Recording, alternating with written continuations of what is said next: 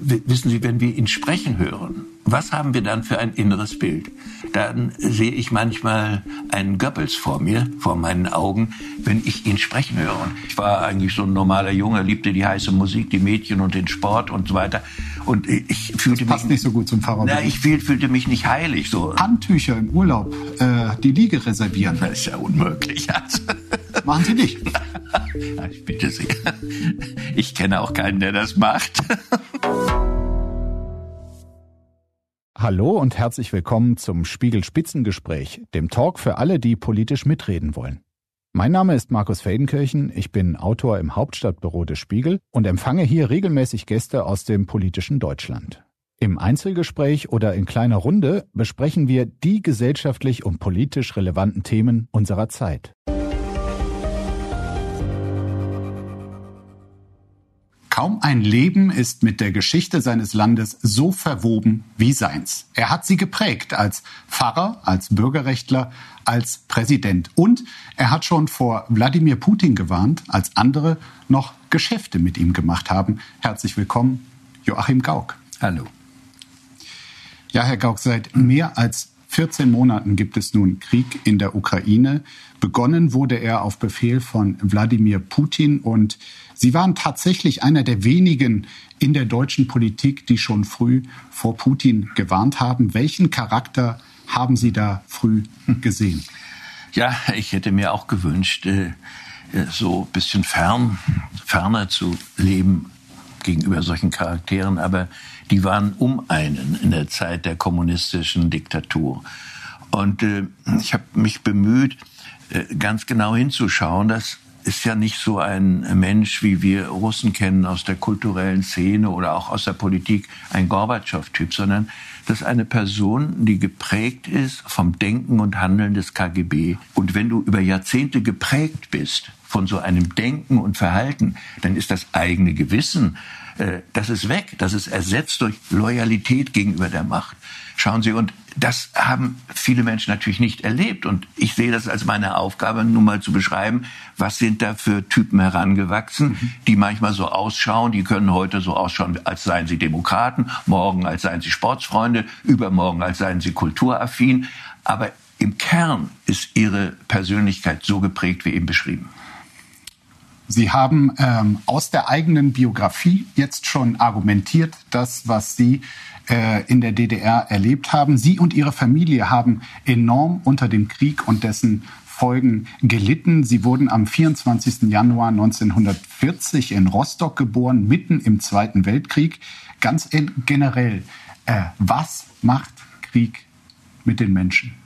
Äh, Krieg zerstört Seelen von Menschen und nicht nur Gebäude und Landschaften, sondern Krieg äh, kann eine Nation ruinieren und ganz besonders, äh, wenn es ein Angriffskrieg ist. Ein Verteidigungskrieg weckt ganz andere Möglichkeiten des Menschen. Gute kommen dort zu, äh, zur, zum Tragen, mhm. aber ein Angriffskrieg. Und jetzt sprechen wir von einer besonderen Form des Angriffskriegs.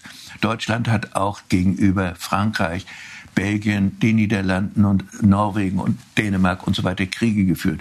Aber in Richtung Sowjetunion und Polen war das ein Vernichtungskrieg mit der Absicht, eine minderwertige Rasse im Grunde um ihr Lebensrecht zu bringen oder sie zu beherrschen, mhm. als wären es Sklaven. Das Herrenvolk hat sich dort besonders gezeigt und gewütet. Und deshalb ist für mich die Folge des Krieges eben nicht nur das Ruinieren unserer Wirtschaft, unserer Städte und all das oder der Verlust äh, eines großen Teils äh, äh des Lebensfelds der deutschen Bevölkerung in Schlesien und Pommern und Ostpreußen, all das auch. Aber dieses bis in die Seelen hinein, diese Auswirkung, wir waren Teilhaber und Täter. Und zwar in einer Weise, wie es eigentlich für ein Kulturvolk unvorstellbar war. Das ist äh, für mich als einer, der dann im Krieg, nach dem Krieg erst erwachsen wird, so ein inneres Erschrecken. Was? Dieses Land? Also ich mochte seine Dichter und Musiker Dieses Land hat solche Verbrechen gemacht. Schrecklich. Auch das ist eine Kriegsfolge. Ihr Vater Wilhelm Joachim Gauck war Kapitän, äh, Kapitän und Marineoffizier mhm. im Zweiten Weltkrieg. Äh, Krieg. Ihre Mutter Olga Warremann war gelernte Bürofrau. Wir haben hier ein Foto, haben mal ins Archiv mhm. geguckt. Äh, da sieht man sie zusammen mit ihrer Mutter und mit ihrer Großmutter Antonie am Strand von Wustrow ist das, glaube ich, ja. an der Ostsee. Ein weiteres Bild, auch im Kreise von mhm. Mutter. Da sind sie auf dem Schoß der Großmutter. Der Vater war zu dieser Zeit offenkundig im Krieg. War es für Sie die ersten Lebensjahre trotzdem unbeschwerte Jahre, ja. wie man so schön sagt? Dadurch, dass ich auf dem Dorf lebte und nicht in meiner Geburtsstadt Rostock, wo sehr früh alliierte Bomber äh, dort den Krieg in die Stadt getragen haben. Das war auf dem Dars hier. Ja, und ich war auf dem Fischland, das so heißt die Gegend vor dem Dars, mhm. und äh, der Ort heißt Bustrow. Und mein Vater ist dorthin gelangt, weil dort die Ausbildungsstätte der Seeleute war. Dort machten die Seeleute ihre Kapitäns-, Steuermannspatente und auch die äh, Ingenieure ihre Ingenieurspatente. Äh, und äh, so gelangte meine Großmutter dann nach äh, Wustrow, baute sich dort an die Ostsee ein ein kleines Haus. Da meine Oma war geschieden und wollte so durch Sommergäste sich so ein bisschen über Wasser halten. Und äh, ich habe also an den äh, Krieg nur insofern Erinnerungen, als ich äh, als Fünfjähriger äh, den Einzug der Russen erlebe, die äh, also nicht besonders bedrohlich mit Panzern da aufs Dorf kamen, sondern mit Pferdewagen und äh, vielen Pferdchen, struppigen Pferden und und äh, rauchenden und trinkenden Russen, äh, die dann also sich für die Fahrräder und Uhren der äh, Dorfbewohner interessierten, was äh, weniger schlimm war als das Interesse für, für die Frauen und Mädchen ja. des Landes. Also das alles kriegst du als Kind nicht mit. Ich weiß nur noch, wie meine Oma meine kleine Hakenkreuzfahne äh, im, äh, im, nicht im Ofen, äh, in einem irgendwo verbrannte, da in so einem Ofenloch da. Ich konnte das alles nicht fassen. Ja, das muss jetzt weg. Aber Oma, ja, das muss jetzt weg. Also bei uns war es so, meine Eltern waren äh, ganz früh, mein Vater war ein arbeitsloser Matrose gewesen. Ich gehe jetzt mal zurück, waren Parteimitglieder geworden, weil sie gehörten zu den Leuten, die dachten, es muss noch mal aufwärts Mitglied gehen. in der NSDAP. In der NSDAP, nicht? Das ist ja alles lange vor Krieg und Holocaust und ich war natürlich später wütend darüber, aber dann haben sie gesagt, ja, das ging damals aufwärts und wir dachten, es wird gut. Naja, wie es so war. Also mein Vater war dann äh, in der Kriegszeit, als diese Bilder entstanden sind, in Gutenhafen so nannte sich das damals, äh, und äh, hatte das unglaubliche Glück, nicht an der Front kämpfen und töten zu müssen, sondern er war Lehrer für Mathematik und Nautik, wo er Mathe ausgebildet hat. Mhm. Und wir sehen Ihren Vater hier auch links. Ja, ja das ist dort. Da waren Sie zu Besuch. Ja, wir haben die dort ihm? besucht. Und, Ihre Schwester. Und ja, also ich würde mal sagen, meine Eltern lebten dort so als angepasste, an das System angepasste was mir später suspekt war. Ja, das war so eine Art von Mitläufertum und ich konnte die Alten dann, als ich erwachsen wurde, nicht verstehen. Sag hier, ihr habt uns erzogen zur Eigenständigkeit. Wo, äh, what about? Wie was mit euch? Ja? ja. Mit den Russen, Sie erwähnten es, äh, kam dann die neue Zeit und als Sie zehn Jahre alt waren, verschwand Ihr Vater spurlos. Später mhm. erfuhren Sie, dass er von einem äh, sowjetischen Militär Tribunal wegen Spionage und antisowjetischer Hetze zu 50 Jahren Zwangsarbeit in Sibirien mhm. verurteilt wurde. Was hat dieses Verschwinden des Vaters mit Ihnen gemacht? Naja, es hat mich erstmal früh politisiert. Ja, erstmal eine kleine Korrektur. Er ist nicht zu 50, sondern zu zweimal 25 Jahren verurteilt worden. Das war nicht so, dass die aneinander gehängt wurden, sondern wenn das eine mal aus irgendwelchen Gründen nicht mehr zählen würde, war dann immer noch das andere Urteil da. Es wurden auch Leute zweimal zum Tode verurteilt. Also und äh, meinem Vater, der hat das Ganze überlebt, ich komme drauf, ging es noch vergleichbar gut. Also ein Jahr zuvor war ein äh, 22-jähriger Student aus Rostock, Arno Esch, äh, verhaftet worden aus äh, eben nichtigen Gründen. Also die Weggefangenen, da gab es keine Gründe, das erzähle ich noch. Und dieser junge Mann ist dann mit äh, 23 Jahren äh, in Moskau äh, einfach abgeknallt worden, tot war. Ja, und äh, was war sein Vergehen? Er hatte in einer erlaubten Partei, der Liberaldemokratischen Partei Deutschlands, eine der Blockparteien, war er Mitglied und hat Studenten in dieser liberalen äh, äh, Organisation dort vereinigt und das war eigentlich legal. Aber es war ein bisschen systemkritisch. Und ein bisschen systemkritisch konnte zu Stalins Zeiten verbrecherisch sein. Und äh, bei meinem Vater und etlichen äh, Kollegen, er ist nicht alleine verurteilt worden, da war es so, einer war abgehauen von den Seeleuten, mein Vater war ja Seemann und und hatte aus Westberlin Briefe geschrieben, kommt mich doch mal besuchen. Und alle, die so eine Briefe gekriegt hatten, wurden hochgezogen und verschwanden. Erst hat die Stasi geholfen, dann kamen sie zu den Russen. Und es gab immer noch, obwohl die DDR schon existierte, sowjetische Militärtribunale. Die Urteile fielen aber nicht aus Gründen, die mit dem Krieg zu tun hatten, sondern es war einfach ein Repressionsorgan. Und wir haben später gelernt, dass überall in den besetzten Ländern immerfort noch Leute verhaftet wurden und auch nach Sibirien kamen und so ging es beim Vater auch. Mhm. Wir schreiben also 51 mhm. und er landet in Sibirien, obwohl es nichts mit Krieg zu tun ja. hat. und ich werde dann politisiert, weil natürlich äh, du, du, das ist ja auch so ein unmögliches Verfahren. Ja, keiner sagt dir etwas. Die Polizei nicht, äh, die, der Bürgermeister nicht, äh, die Stasi nicht, der Ministerpräsident nicht und der Präsident auch nicht. Es ist eine Unperson. Dann stirbt Stalin. Und dann kommen 1955 und dann ist auch ihr Vater zurückgekommen. Ja, und dann kommt, erst kriegen wir die Nachricht, er lebt und ist in, in, in der Sowjetunion, war da hinten irgendwo hinterm Baikalsee, um da Sklavenarbeit zu machen.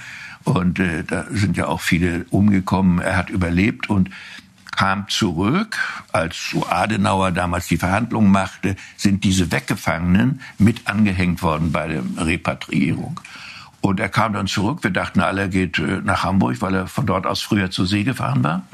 Wir waren vor der Mauer. Man hätte jederzeit im Westen gehen können. Und er sagte, nö, warum soll ich gehen? Hab ja nichts verbrochen. Ja.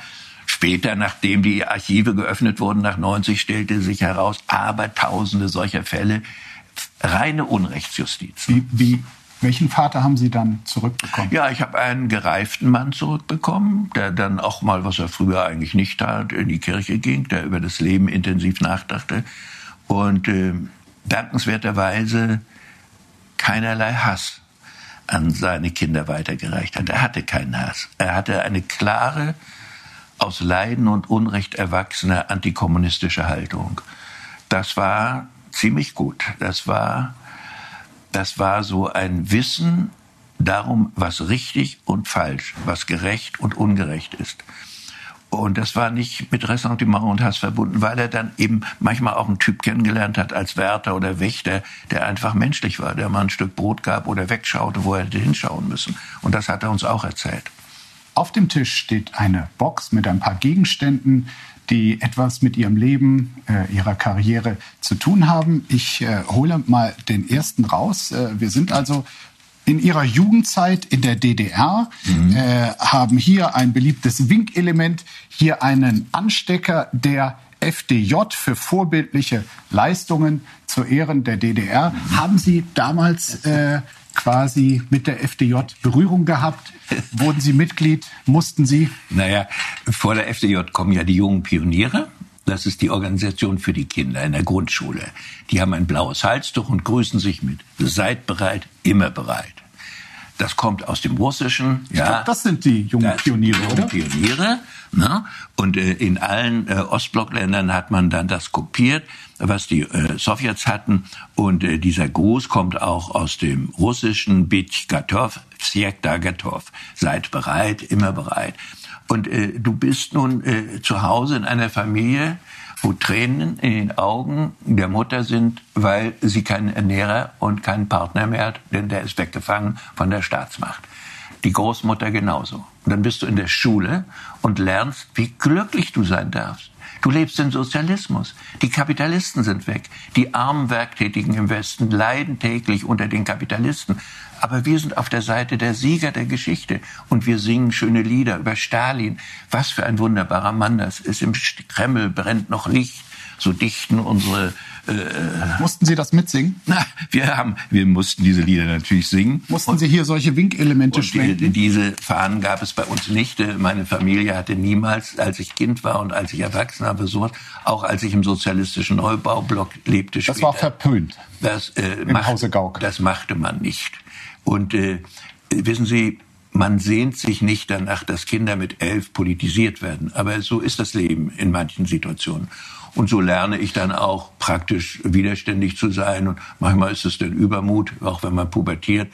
Dann brüllt man vielleicht mal rum in der Klasse. Das hat dann Wirkungen, kriegst eine fünf. Oder ein Lehrer setzt sich hin und schreibt dir was auf. Auf Latein. Si tacuises philosophus mansisis. Ja. Mhm. Wenn du geschwiegen hättest, wärst du ein Philosoph gewesen. Ja. ja meine Mutter. Wollen wir den ganzen DDR-Klebenbeam wieder einpacken? Nee, einmal noch, noch was Kurzes, um das zu beschreiben. Eines Tages komme ich mit so einem Abzeichen nach Hause, ja. mache die Tür auf, es hatte Zeugnisse gegeben und meine Mutter holt aus und scheuert mir eine und weil sie dachte, ich sei heimlich in die jungen Pioniere eingetreten. Dabei hatte ich nur ein gutes Zeugnis bekommen und das Abzeichen war ein Ausweis für gutes Wissen. Da hat sich die Mama natürlich tüchtig geschämt, aber um nur zu beschreiben, du kommst dann auch in so ein Erziehungsmuster mit denen nicht, mhm. ja, weil wir spüren, du du magst dich nicht mit dem Unrecht gemein machen. Ich sehe, Sie haben keine Berührungsängste. Nein, ich bin ja nicht ein Anhänger magischer Weltbilder und traue Wörtern oder solchen Dingen zu. Aber packen, packen wir es wieder weg, oder? Oder wollen Sie es behalten? Nee, nee, nee.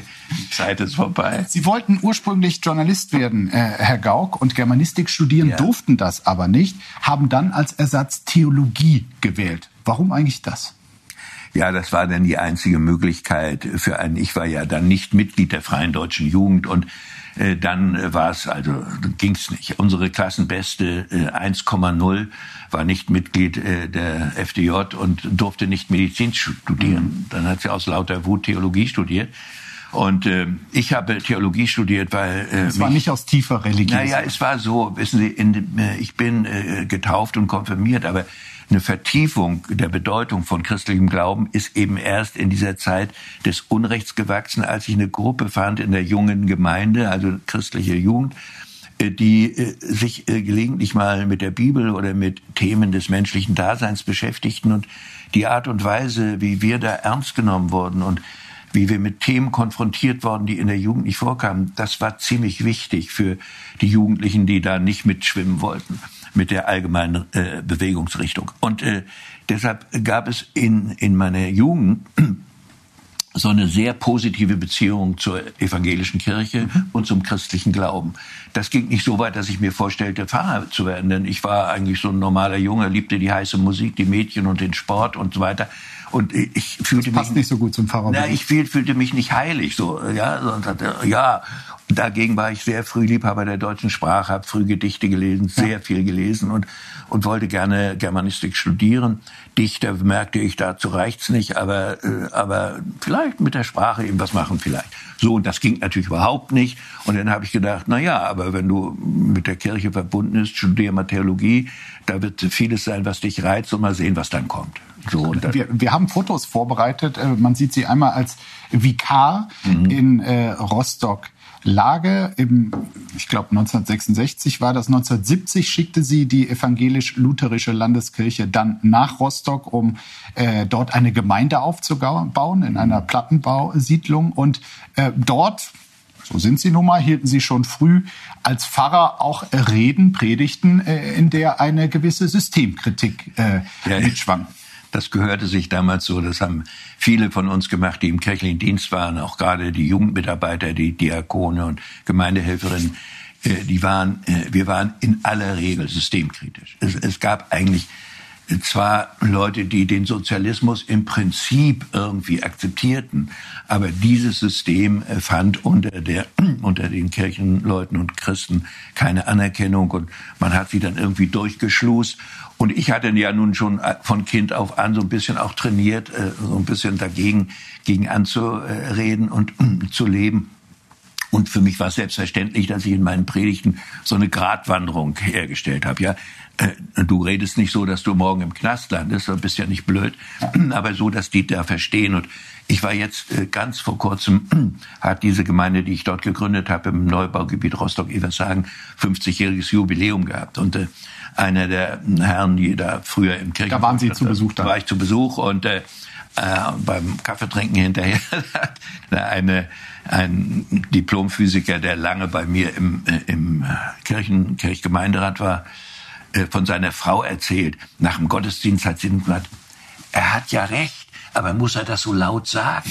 Ja, da spürtest du, äh, ich würde das nicht machen. Und wir wollen unseren Pfarrer ja behalten, also soll er doch lieber ein bisschen vorsichtiger bisschen vorsichtiger. Und die Jungs und Mädels natürlich, die freuten sich, dass sie Erwachsenen hatten, der mal ein bisschen äh, was zu erkennen gab. Ne? Ihre Söhne Martin und Christian äh, wollten 1984 äh, ihre Ausreise in die Bundesrepublik äh, beantragen, auch weil sie aus Pastor Pastorensöhne, die sie nun mal waren, ihre Berufswünsche nicht verwirklichen konnten. Äh, sie wollten, wenn ich richtig informiert bin, ihren Söhnen zunächst äh, verbieten, auszureisen. Warum? Ich meine, gerade mhm. Sie als freiheitsliebender Mensch. Ja, das ist schon ein bisschen drollig. Aber drollig. Ja, äh, es ist ein bisschen paradox, korrekt ausgedrückt. Und zwar aus folgendem Grund. Ich stellte mir vor, dass die Mauer noch offen wäre und äh, dass all die Menschen, die unzufrieden waren, und das waren sehr viele, weg wären. Und dann dachte ich mir, wie wollen wir das Land jemals verändern, wenn alle die, die Freiheitswünsche und Demokratiewünsche haben, wenn die weg sind? Waren Sie ein bisschen sauer auf die, ja, die weg wollten? Ja, und da war es so, ich war gespalten, Herr Feldenkirchen der Teil von mir, der ein Liebhaber der Freiheit ist, der hat ihnen das gegönnt. Mhm. Und der Teil, der zu Hause irgendwann mal Freiheit haben wollte, der war enttäuscht. Und deshalb war es so, dass in den 80er Jahren in der aktiven Kirchenszene, auch in der gesellschaftskritischen Szene, eine gewisse Distanz zu den Ausreisern bestand. Tatsächlich sollte sich später zeigen, dass dieser Brain Drain in den Westen, die Ausreise dann über die Botschaften 89, dass das den Verfall des Regimes beschleunigt hat. Aber als dort Sitzender, weißt du, du willst doch Leute, auf die du dich verlassen kannst, um dich haben, damit du mal was wagen kannst, wenn es möglich wird. Ja, wenn einer der nach dem anderen weg ist und sich drüben verwirklicht und dies praktisch preisgibt, dann habe ich gedacht, das geht nicht. Mhm. Ihre Söhne durften dann schließlich ausreisen im Jahr 1987 und Sie haben diesen Moment in Ihrer Biografie äh, ausführlich äh, beschrieben, wie sie dort am Bahnsteig standen, sich nichts anmerken ließen und ihre Frau auf ihre Brust deutete und fragte, andere Menschen haben hier ein Herz, was hast du? Hm. Was war damals los beim Abschied? Also es ist so, in, in, in, diesem Erinnerungsbuch Winter im Sommer, da, da komme ich äh, selbstkritisch habe ich eine Begegnung des 70-Jährigen äh, mit dem 50-Jährigen oder unter 50-Jährigen. Ja. ja. Mhm also inzwischen vom Leben ein bisschen belehrtere, trifft einen, der meinte, Trauer und Schmerz würden nicht zu einem mutigen Mann passen. Das würde meine Kräfte ruinieren. Und deshalb trete ich für, vor ein Menschenkind, vor meine eigene Ehefrau, mit einer besserwisserischen Männerattitüde, die dem Herz so ein bisschen den Raum genommen hat und hier äh, den Kopf in den Vordergrund schiebt und dann erkläre ich, es ist doch schon immer so gewesen, dass die Kinder ihr Elternhaus verlassen, so als wäre das so ganz abgebrüht, als wäre das normal. Mhm. Ja? Und sie kann, sie schaut mich an, ja, den Vater ihrer Kinder und versteht nicht, warum ich ihren Schmerz nicht teile. Und wissen Sie, als ich das aufschreibe, als ich dieses Buch, ich weiß das noch, wo ich gesessen habe und ich, ich schreibe meistens mit der Hand. Ich schreibe das, boy, da läuft das Wasser aus meinen Augen raus. 30 Jahre später, ja. Und, äh, und die Tränen, die Sie damals nicht weinen konnten. Ja, so ist es. Nicht? Und das ist doch so eigentümlich und zeigt auch, wie wir manchmal in bestimmten Lebenssituationen von uns selber entfremdet werden. Und dass wir diese diesen Zustand der Entfremdung von uns selbst, während das geschieht, nicht erkennen können. Das ist dann ein, ein blinder Fleck. Ja, wir können möglicherweise andere Menschen dann analysieren, aber das eigene Verhaftetsein in bestimmten Strukturen vermögen wir dann nicht zu erkennen. Und deshalb fand ich das nützlich und mhm. habe mich auch nicht gescheut, das zu veröffentlichen. Ja, diese eigene Begrenztheit in einer solchen Situation. Jetzt muss ich aber noch mal, weil wir von jüngeren Menschen ja auch gehört werden, Herr Feldenkirchen, erlauben Sie mir noch mal zu erklären, warum das mit meinen Söhnen so ist, warum sie anders als ich sich entschieden haben. diese Kinder von mir waren auch nicht in der FDJ. Das heißt, wer nicht in der FDJ war, konnte auch kein Abitur machen. Denn der Staat bestimmte, nicht die Eltern, wer Abitur machen darf und wer nicht. Und nur eine Minderheit der Schülerinnen und Schüler durfte Abitur machen.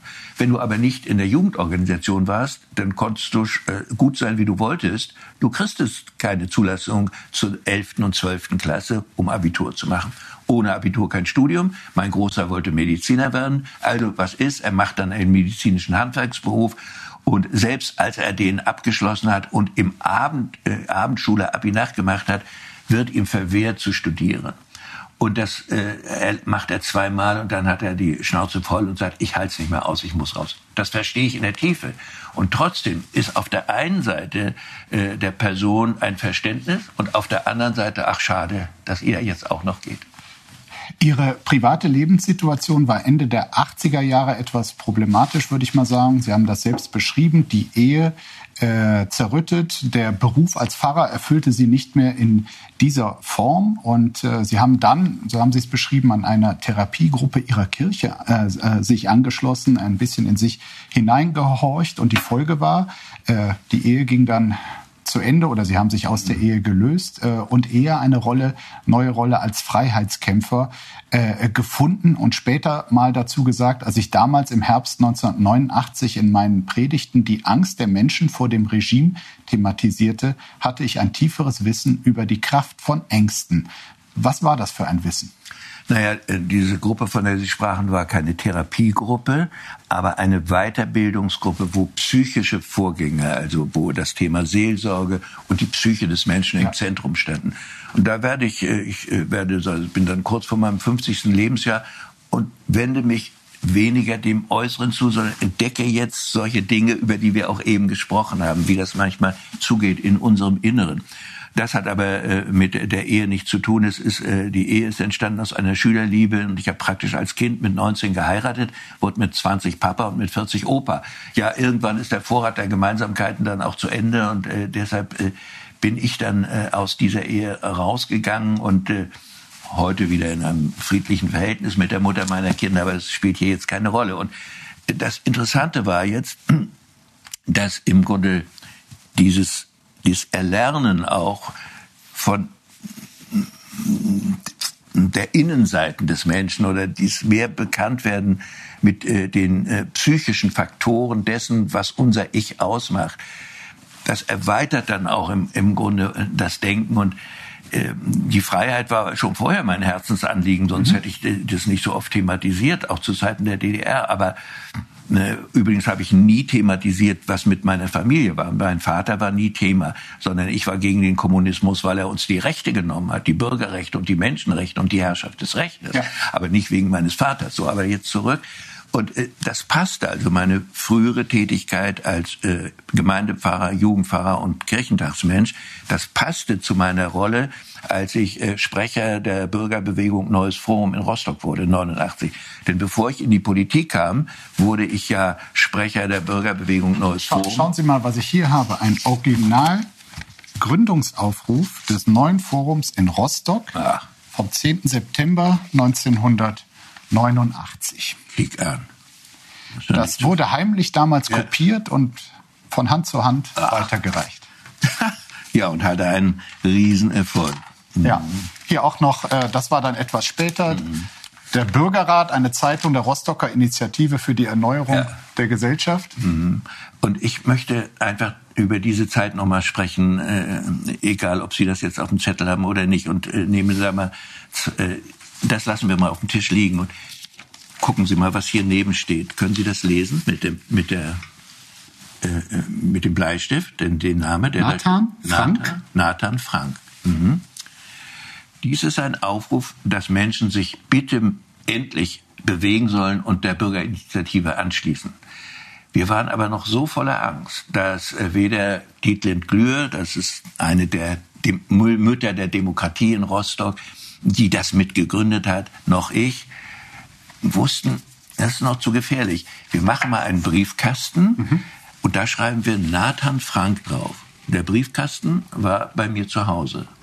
Also ich war nicht Nathan Frank, aber, aber die Anlaufadresse in meiner, in, meine, in meiner Wohnung war, das war der Briefkasten Nathan Frank. Und Sie merken daran, diejenigen, die sich gerade aufraffen, ihre eigene Rolle neu zu definieren, nicht mehr Untertan, sondern Bürger, sind aber nur so voller Furcht vor Stasi und Repression, dass sie sich noch mal bitte ein bisschen zurücknehmen und nein, das ist Nathan Frank und Einmal war es Nathan der Weise und äh, dann äh, war es Anne Frank. Das waren die Geburtshelfer bei dieser Namensfindung. So. Und äh, das finde ich ganz interessant. Und dann entdecken wir plötzlich Räume, die uns vorher verschlossen waren. Irgendwann erkämpfen wir uns das Recht, äh, selber äh, Publikationen zu drucken. Und so ist diese Zeit, wissen Sie, als äh, die Freiheit noch nicht da war, aber zum Hier sieht man äh, auch, wie Sie naja, in das Ihrer ist Kirche. In Zeit. Ja, das ist in der Marienkirche. Ich war ja, ich hatte ja keine Kirche. Ich war ja im Neubaupastor. Dies ist die größte Kirche in Rostock, St. Marien. Ja. Und die war dann das Zentrum dieser wöchentlichen Versammlungen immer am Donnerstag. Wir wollten, dass die Kommunisten nicht nur Montagssorgen hatten, sondern auch an anderen Wochen. Auch am Donnerstag noch. Auch am Donnerstag. Ne? Und da stehe ich da und äh, umgeben von den ganzen Jugendlichen und äh, die mussten dann immer äh, kriegten Schwierigkeiten an den Schulen, ja, besonders wenn sie von der EOS waren, also von diesen Abiturschülern, die sollten dann natürlich nicht hingehen. Und äh, es ist so die Phase, wo wir uns gegenseitig ermutigen mussten. Und es ist eigentlich, äh, Herr Feldenkirchen, das klingt vielleicht ein bisschen merkwürdig von, aus dem Mund von einem, der später Präsident wird, aber es war die schönste Zeit in meinem Leben. Es war die wichtigste und schönste. Wow, endlich werden, kommen wir zu uns selber, ja, und können tatsächlich mal ausprobieren, ein Bürger zu sein. Also ich habe, ich nehme mir einfach Rechte, die ich jahrzehntelang nicht hatte. Und wir wollen mal sehen, wie es ausgeht. Wow. Und dann gewinnen wir. Und wissen Sie, das hat sich bei vielen Leuten, auch bei mir, ich hatte plötzlich keine kalten Füße mehr, mein äh, Blutdruck war super, ich, äh, ich war gesund und voller Kraft. Äh, also dieses psychische Wahrnehmen neuer äh, Verwirklichungsräume, ja, diese, ein, ein Raum der Möglichkeiten, der da plötzlich war. Und das hat sich also bis ins Körperliche hinein dargestellt, nicht? Man merkt es Ihnen heute noch an. ja, das reißt mich natürlich mit, nicht, wenn ähm, ich daran denke. Aber gerade vor diesem, vor dieser Erfahrung, hm. sich selbst ermächtigen, ähm, das Schicksal auch des Landes mit in die Hand nehmen, Mut zu zeigen. Mhm. Wenn, wir, wenn wir heute nach Russland blicken, da gibt es ja auch den Wunsch, das russische Volk möge sich mal gegen Wladimir Putins Regime erheben. Glauben Sie an diese Möglichkeit auch für das russische Volk heute? Nein, im Moment sehe ich das nicht.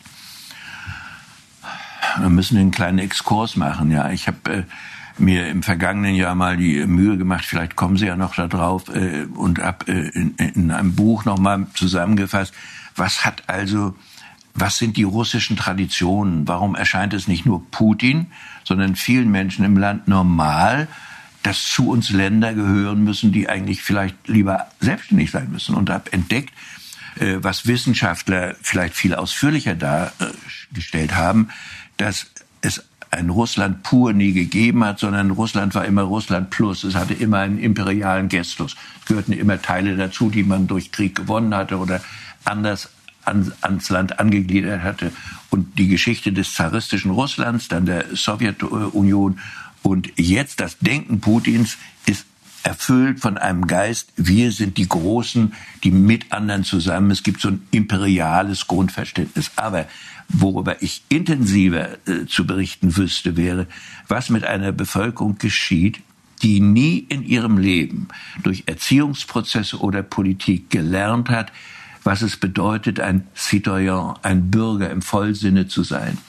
Und das fängt da äh, an, dass du im Kindergarten, in der Schule und im Studium beständig nicht Herr und Meisterin deiner selbst bist, sondern du bist immerfort nur dann auf dem Erfolgstrip, wenn du dich anpasst und gehorsam bist. Und das, was man in Zeiten des Absolutismus gelernt hat, füge dich und sei gehorsam, das ist gleichzeitig das Erfolgsrezept in der Diktatur. Mhm. Das läuft dann unter anderen Befehlen und anderen Normen. Aber die Attitüde zu leben, die Form zu leben, ist völlig ähnlich zu dieser Un Untertanmentalität in Zeiten absolutistischer Herrschaft. Wenn dies jetzt über Generationsketten eingeübt ist, dann braucht es sehr viel Kraft, um ein Verhalten der Selbstbestimmtheit und dieses Aufbegehrens zu erzeugen. So, und dann gibt's aber immer freiheitsliebende Gruppen, die gab's auch im 19. Jahrhundert schon in Russland. Und wenn diese aber nie sich mal durchsetzen, wie im zaristischen Russland, wie in der Sowjetunion, dann ist es eine Kontinuität einer wie selbstverständlich erlebten Ohnmacht. Wie erklären Sie sich eigentlich, dass gerade in Ostdeutschland sag mal, für prorussische oder auch antiamerikanische äh, äh, Propaganda ähm, sag mal, die Bereitschaft, die aufzunehmen, zumindest ein bisschen größer ja. ist als im Westen, könnte man ja sagen, ist paradox, weil die Menschen dort ja doch äh, Jahrzehnte auch vom sowjetischen System unterdrückt wurden. Ja, mhm. ist paradox. Aber es ist das Leben und das ist oft paradox. Und äh, es ist, gibt nicht den einen Grund, sondern es gibt mehrere Gründe. Erstens haben wir eine etwas unterschiedliche politische Kultur in Ostdeutschland und Westdeutschland. Manche mögen das nicht hören, aber es ist evident, da gibt es statistische Zahlen dafür. Und noch heute sehen wir sogar im durchmischten Berlin, wo früher Ostberlin war und Westberlin war, im Wahlverhalten der Bevölkerung. Und durchgängig haben wir ein signifikanten Unterschied im Wahlverhalten zwischen Ost und West. Das heißt, Parteien am Rande werden im Osten mehr begünstigt als im, im alten Westen. Das hat nichts mit Charakter zu tun. Ostdeutsche haben keinen schlechteren Charakter als Westdeutsche, aber sie haben andere Trainingsabläufe gehabt, um ein Bürger, ein Glied der Gesellschaft zu werden wenn du in einer Geschichte des Gehorsams und der Anpassung und der Depotenzierung aufwächst, vertraust du dir als Bürger weniger. Also das eigenverantwortliche Handeln ist etwas geringer ausgeprägt. Das sehen wir an den Mitwirkungsstatistiken. Wer im Osten mitwirkt, in Vereinen, Gewerkschaften, überhaupt aktiv ist, wenn du das vergleichst mit einer ähnlichen Stadt im Westen Deutschlands. Da siehst du immer noch Unterschiede. Und wie gesagt, das hängt mit Einmal hast du zwölf Jahre Diktatur in der Seele und dann hinterher Jahrzehnte von Demokratie und Freiheit. Oder hast du 56 Jahre Diktatur in der Seele wie die Ossis und eine kürzere Zeit der Entfaltung von Zivilgesellschaft und den eigenen Möglichkeiten? Und das schafft so Unterschiede, das äh, können wir rubrizieren unter äh, Übergangsgesellschaft, Transformationsgesellschaft. Das gibt sich, diese Unterschiede. So. Jetzt kommen wir zu einem, was auch anders ist als im Westen. Im Osten sind zwei Generationen in der Diktatur aufgewachsen. Ganze soziologische Gruppierungen äh, sind, also das sind die Funktionseliten im Militär, in der Polizei, in der staatlichen Verwaltung, im Justizwesen sind große Gruppen praktisch wie ein neues Bürgertum entstanden, die begünstigt waren vom kommunistischen Systems. Davon ist die Hälfte völlig aufgewacht und funktioniert super im freiheitlichen Westen. Aber ein Teil pflegt die Ressentiments und sind total sauer. Die ganze, also ein großer Teil der, der Offiziere der NVA hängt heute noch äh, an Putins Lippen so ungefähr oder äh, versteht äh, Putin und seinen Krieg. Und ein Teil dieser Eliten ist noch da und äh, daher gibt es diese Anhänglichkeit. Drittes wir haben, äh, können aus der Psychologie manchmal etwas lernen, was, was uns das, die Zeiten besser verstehen lässt. Es gibt ein Phänomen, äh, das nennen wir Stockholm-Syndrom. Und äh, das beschreibt das Verhalten von Menschen, die wie einst in der Stockholmer Botschaft von Terroristen gefangen gesetzt werden und dann aber ein gewisses Verständnis für die Besetzer und Terroristen entwickeln, damit die ihnen bitteschön nichts tun. Und das ist ein sehr bekanntes Phänomen und ich denke mir, dass ein großer Teil der Ostdeutschen unbewusst, das ist nicht, wir wollen jetzt mal so tun, sondern im Unterbewusstsein ihre einstige Ohnmacht äh, noch haben und bitte nichts tun, damit die wieder über uns kommen können. Und dies über uns kommen hat auch mit politischen Erfahrungen zu tun. 1953 gab es in mehr als 700 Orten der DDR einen Volksaufstand für Freiheit, Demokratie, freie Wahlen und Einheit Deutschlands. Die Sowjetpanzer, Ulbricht und seine Truppen alleine hätten das nicht niederschlagen können. Die Sowjetpanzer haben das niedergeschlagen. Ja, und haben Menschen hart bestraft, zum Teil noch bis nach Sibirien gekommen. Und dann gab es eine Kette von Niederlagen der freiheitsliebenden Menschen. 56 Ungarn-Revolution niedergeschlagen, Prag 68, Sowjetpanzer. Also das waren die, die immer stärker waren. Und von daher ist es so eine innere Gewissheit, mit denen darfst du dich nicht anlegen. So und aus all diesen Gründen haben wir diese Besonderheit einer, einer Ost, eines ostdeutschen Ver Verständnisses, sage ich mal in Anführungszeichen, äh, für die Ambitionen Putins. 2010 kandidierten Sie das erste Mal für das Amt des Bundespräsidenten. Ja. 2012 wurden Sie es dann als Nachfolger von Christian Wulff. Und äh, Sie haben damals eine interessante Veranstaltung ins Leben gerufen, die nannte sich Typisch Deutsch. Und mich würde an dieser Stelle mal interessieren, äh, wie typisch deutsch Sie eigentlich sind. Wir haben hier äh, etwas vorbereitet, ein paar Dinge, die gemeinhin als typisch deutsch wahrgenommen werden. Hier sieht man mal das männliche Beinkleid. Ja. Typisch deutsch wäre äh, diese Variante mit Socken, mhm. das andere die Sandale ohne Socken. Ja, ich bin schon vorgedrungen zu ohne Socken. Ja, ja äh, Sandalen mit Socken sind mir eigentlich wenig vertraut. Das ist schon mal gut. Da sind Sie nicht allzu deutsch. Dann auch äh, vielleicht ein Klischee, vielleicht auch wahr. Handtücher im Urlaub äh, die Liege reservieren. Das ist ja unmöglich. Also. Machen Sie nicht. Ich bitte Sie. Ich kenne auch keinen, der das macht. Oh, da waren Sie aber lang nicht mehr im Urlaub. Na, jedenfalls nicht dort, wo solche Dinge passieren. Hier haben wir zwei Versionen des Sandmännchens. Mhm.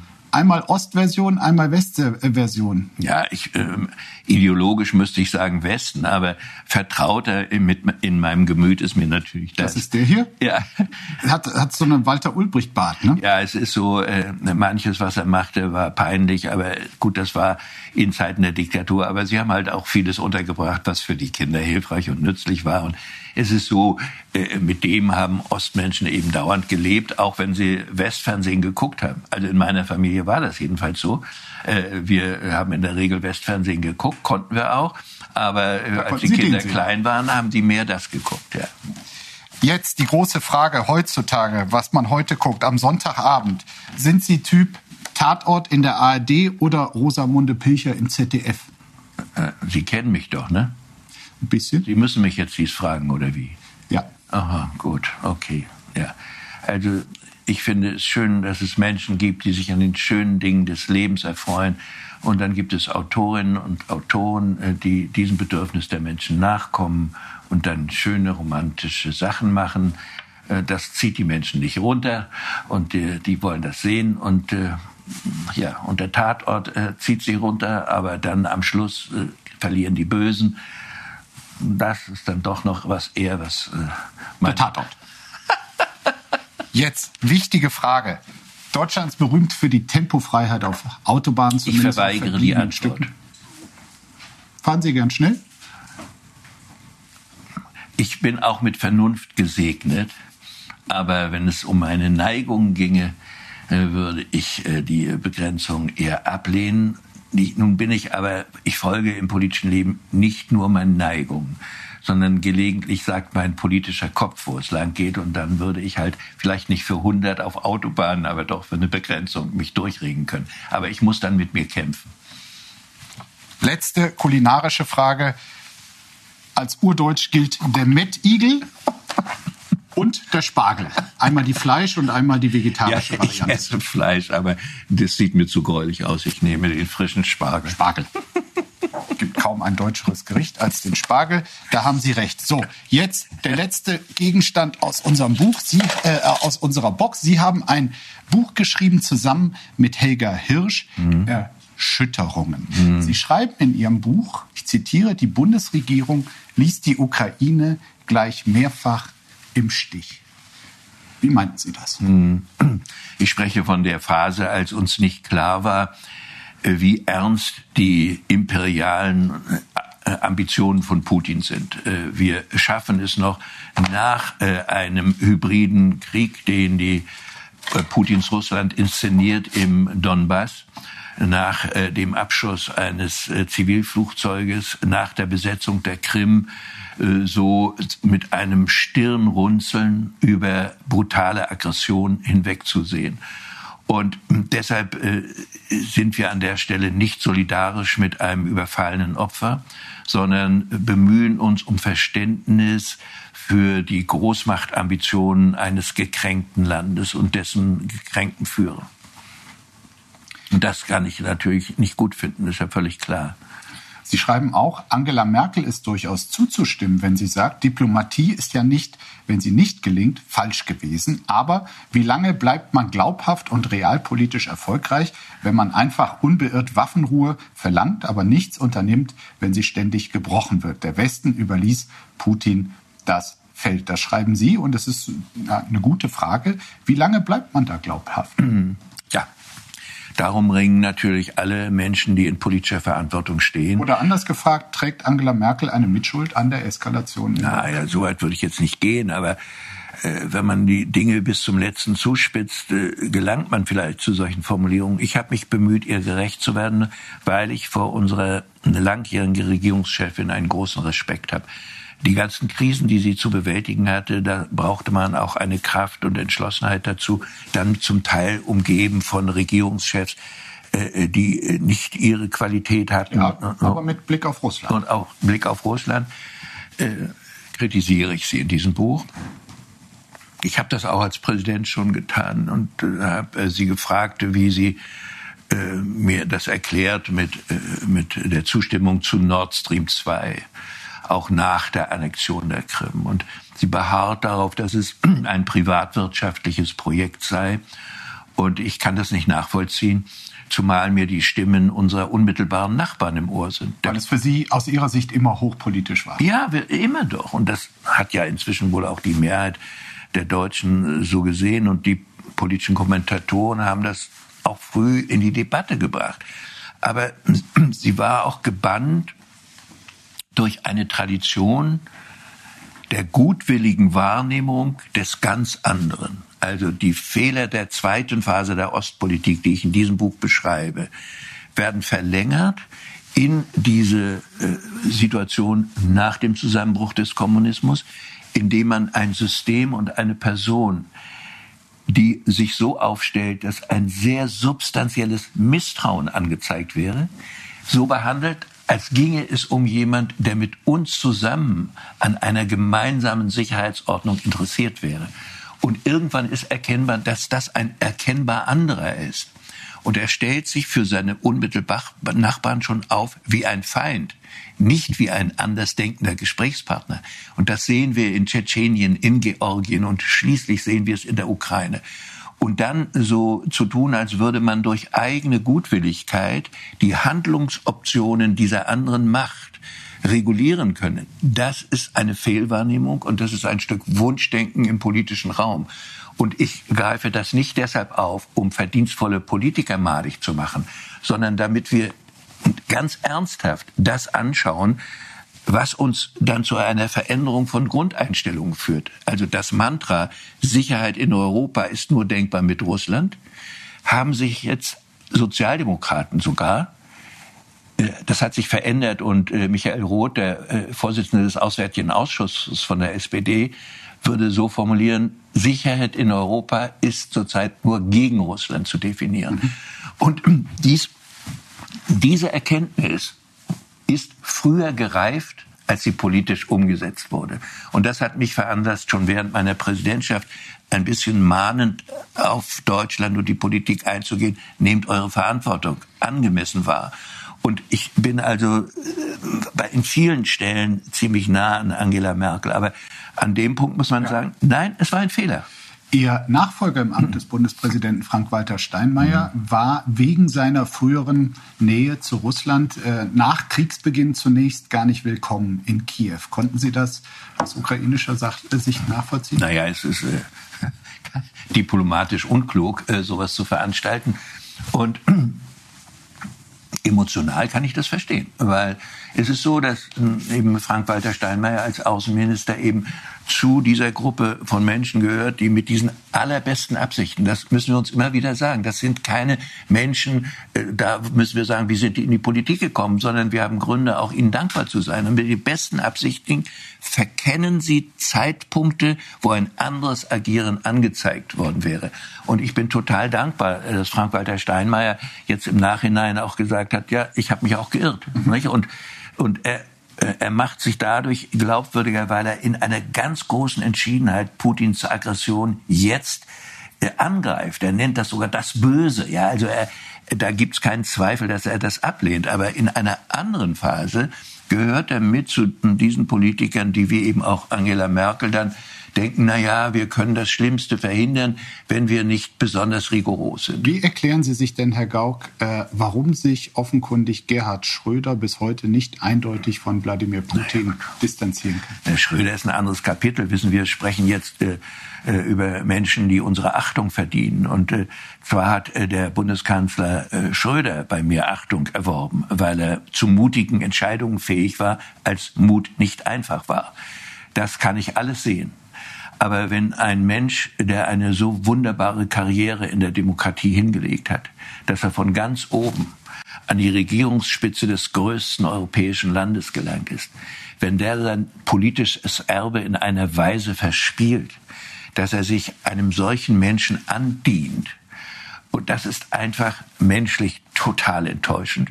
Und äh, sowas sollte auch im politischen Raum nicht passieren. Ich muss, äh, ich kann auch bei den Akteuren, die uns umgeben jetzt als Politiker, keinen erkennen, der so weit gehen würde, sich so weit um die eigene Würde zu bringen. Das ist einfach nur tief traurig. Haben Sie als Menschenkenner denn eine Erklärung dafür? Ja, aber ich möchte es nicht vertiefen. Dann würde ich vielleicht Begrifflichkeiten verwenden, die mir dann nachher leid tun. Ich, wissen Sie, Mut in der Politik ist selten und äh, in der ausübenden Politik, in, in, in, auf der Ebene, wo Verantwortung getragen wird. Und es gibt immer mal wieder äh, Politiker, die in heiklen Situationen dann Mut aufbringen und er hat das gemacht. Das war zum Nutzen des Landes. Und gerade wenn ich so eine positive Bewertung für eine bestimmte Phase eines Lebens ausspreche, fällt es mir natürlich schwer, dann so eine absolute Verwerfung vorzunehmen. Aber Menschen sind nicht nur immer gut, und Menschen sind verführbar. Und, äh, und es gibt unterschiedliche Arten von Verführung. Und dieser Mann ist einer Verführungsart anheimgefallen. Ja. Sie schreiben in diesem Buch auch, wenn wir einen Sieg der Ukraine ermöglichen wollen, müssen wir in ganz anderer Weise als bisher zu Waffenlieferungen bereit sein. In ganz anderer Weise. Was heißt das? Wie viele Panzer mehr? Bräuchte es Kampfflugzeuge? Wissen Sie, ich bin da kein, äh, kein militärischer Fachmann, aber solche Formulierungen entstehen in Abweis einer Argumentation, wo wohlmeinende Deutsche meinen, aus Deutschland heraus festlegen zu können oder zu sollen, wann der Zeitraum gekommen ist, Friedensverhandlungen zu führen. Und das empfinde ich als eine intellektuelle und politische Übergriffigkeit, äh, die uns nicht zusteht. Wir haben der Ukraine als wir ein böses Deutschland waren, schlimmere Übel zugefügt als den ethnischen Russen. Jedenfalls sind die Ukrainer Hauptopfer der deutschen Aggression geworden. Und äh, wir haben keine Verpflichtung, die aus der Vergangenheit herrührt, einem überfallenen Opfer wegen der Nazi-Geschichte nicht zu helfen. Das ist ja wirklich politischer Schwachsinn. Das ist eine Argumentation, die zum Beispiel auch ähm, Sarah Wagenknecht ja, und zum Beispiel. Ja. benutzen. Ja, es ist einfach, es ist nicht haltbar. Es ist politisch und auch moralisch nicht haltbar. Und äh, deshalb brauchen wir eine. Das Argument geht allerdings auch von äh, Figuren wie Wagenknecht und Schwarzer, dass ein äh, Schweigen der Waffen natürlich auch den Menschen in der Ukraine zugute geht. Ja. Mhm. Und das denken wir mal zu Ende. Und das, dieses Argument, was ich jetzt bringe, musste ich mir nicht selber ausdenken, sondern Gott sei Dank gibt es Menschen in Publizistik und Politik, die solchen äh, Argumenten dann etwas entgegenzusetzen haben. So zu denken hieße, jeder Aggressor muss in einem Erstschlag nur genügend Power aufbieten, damit dann hinterher nichts mehr passiert. Denn jeder Verteidiger schafft ja durch sein Verteidigungshandeln auch Opfer. Und diese Denke würde, das lass lieber sein, sondern denke an die Opfer und dann gib dich preis, lieber rot als tot. hieß es in früheren Zeiten manchmal. So kann man denken. Und plötzlich erleben wir Menschen, denen man das nicht beigebracht hat, aber die aus dem tiefsten inneren Herzens eine Lebensform verteidigen wollen, die sie sich selber erkämpft haben, nämlich Freiheit und Demokratie. Die wollen nicht wieder so leben wie unter den Sowjets und wie unter, wie unter Putin. Und in Russland selber wollen unzählige aus der jungen Generation nicht so leben. Und deshalb äh, werden, wären wir also zynisch, wenn wir dieser Argumentation folgen wollten. Und es erschreckt mich, dass unter diesen Zynikern hochgebildete Menschen sind, äh, die zum Teil. Wen meinen Sie? Ja, ich meine diejenigen, die ihre Argumentation auf den pazifistischen Grundgedanken stützen. Das sind ja Menschen des Friedens.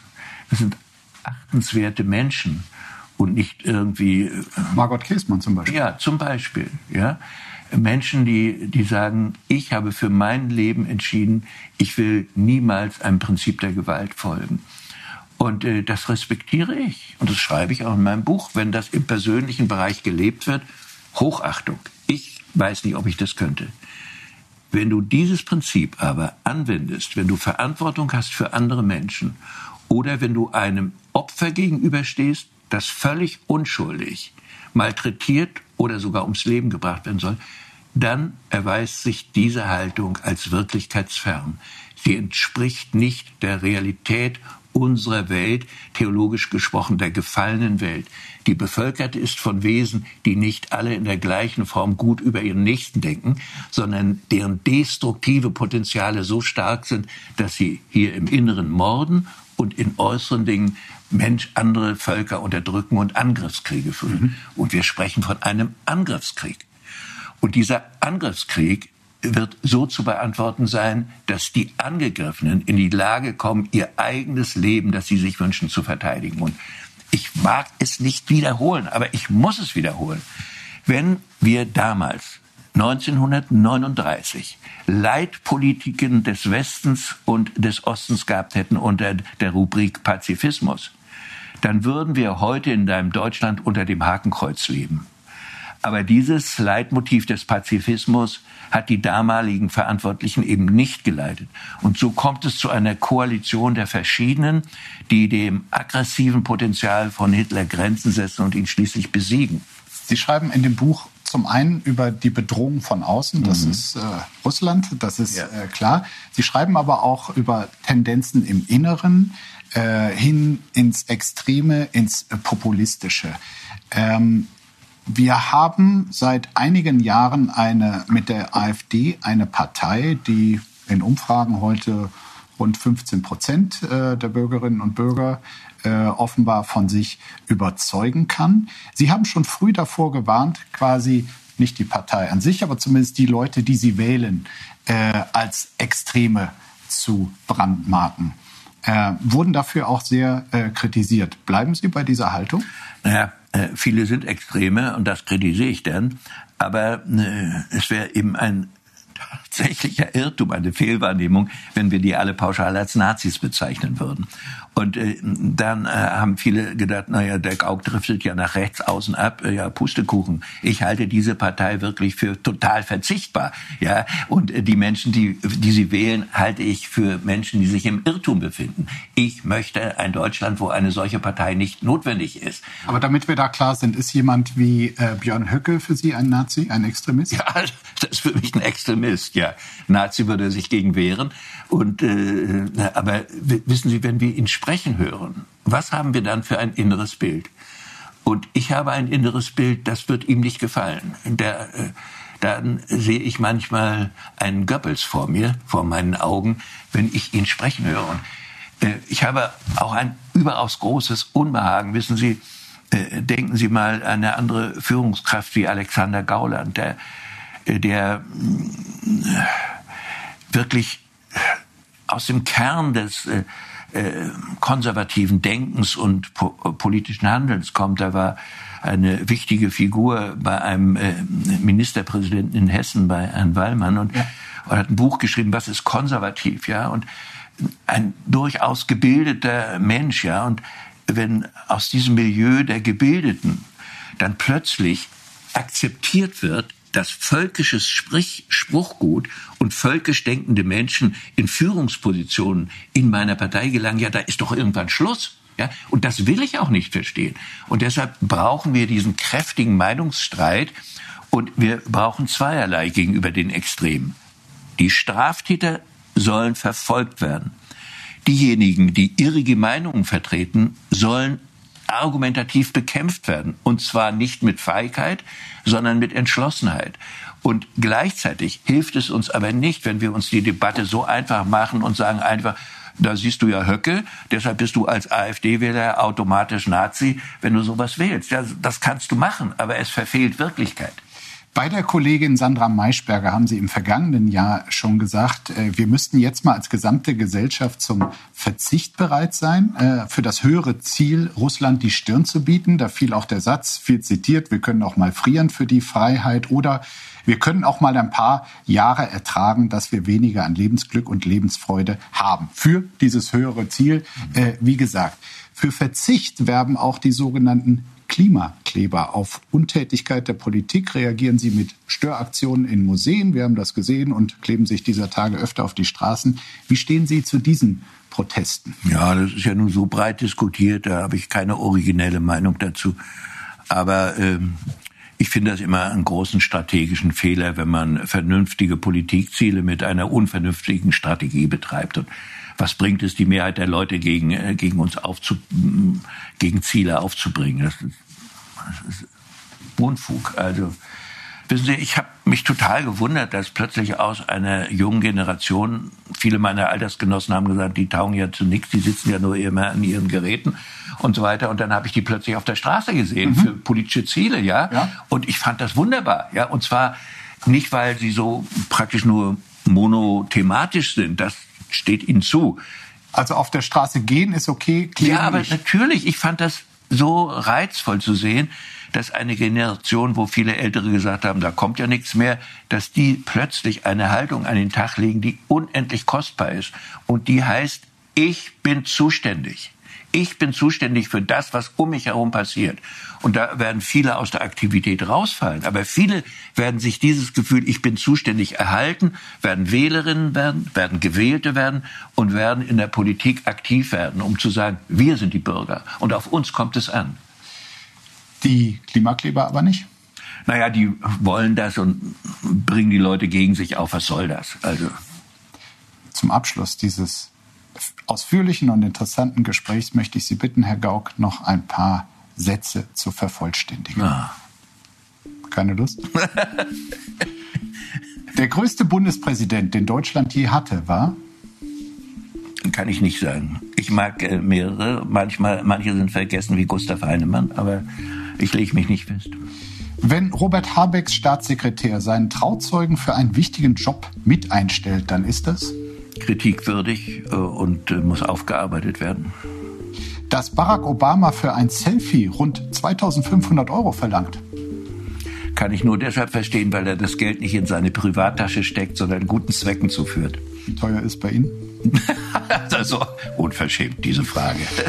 Dass Boris Palmer sich partout nicht davon abhalten lässt, auch öffentlich das N-Wort zu benutzen. ja, das ist. In der Sache äh, würde man sagen, naja, ein, ein Wort ist ein Wort und wir wollen ihm nicht magische Kräfte zubilligen. Aber in dieser Debattenlage, in der wir sind und in dieser Auseinandersetzung mit Rassisten, ist das eine unkluge Strategie. Der Grund dafür, dass ich noch nie in meinem Leben einen Burger gegessen habe, ist nicht Anti-Amerikanismus, sondern äh, mecklenburgischer Konservatismus. Wenn der FC Bayern München in dieser Saison einmal nicht deutscher Meister werden sollte, wäre das für den deutschen Fußball nicht schlecht. Sie würden sich auch freuen?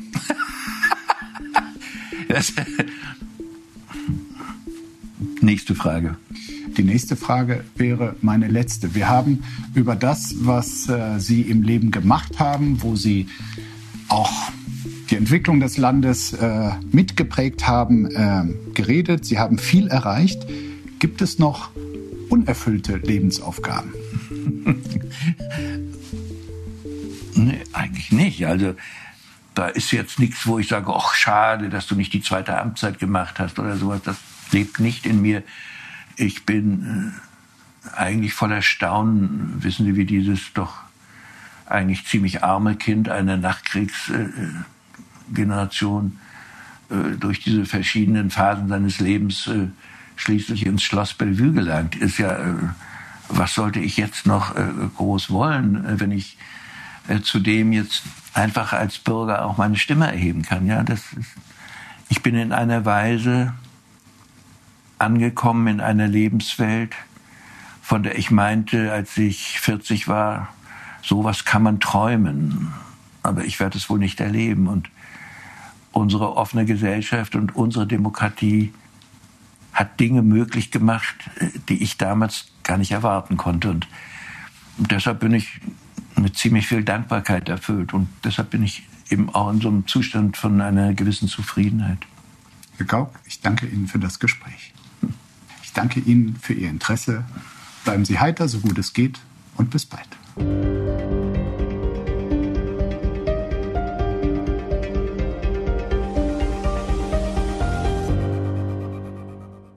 Das war das Spiegel Spitzengespräch. Wenn Ihnen die Folge gefallen hat, geben Sie gerne eine Bewertung ab und abonnieren Sie diesen Podcast, um keine Ausgabe zu verpassen. Ich danke Ihnen fürs Zuhören und freue mich, wenn Sie auch das nächste Mal wieder einschalten. Bleiben Sie heiter, so gut es geht. Bis bald.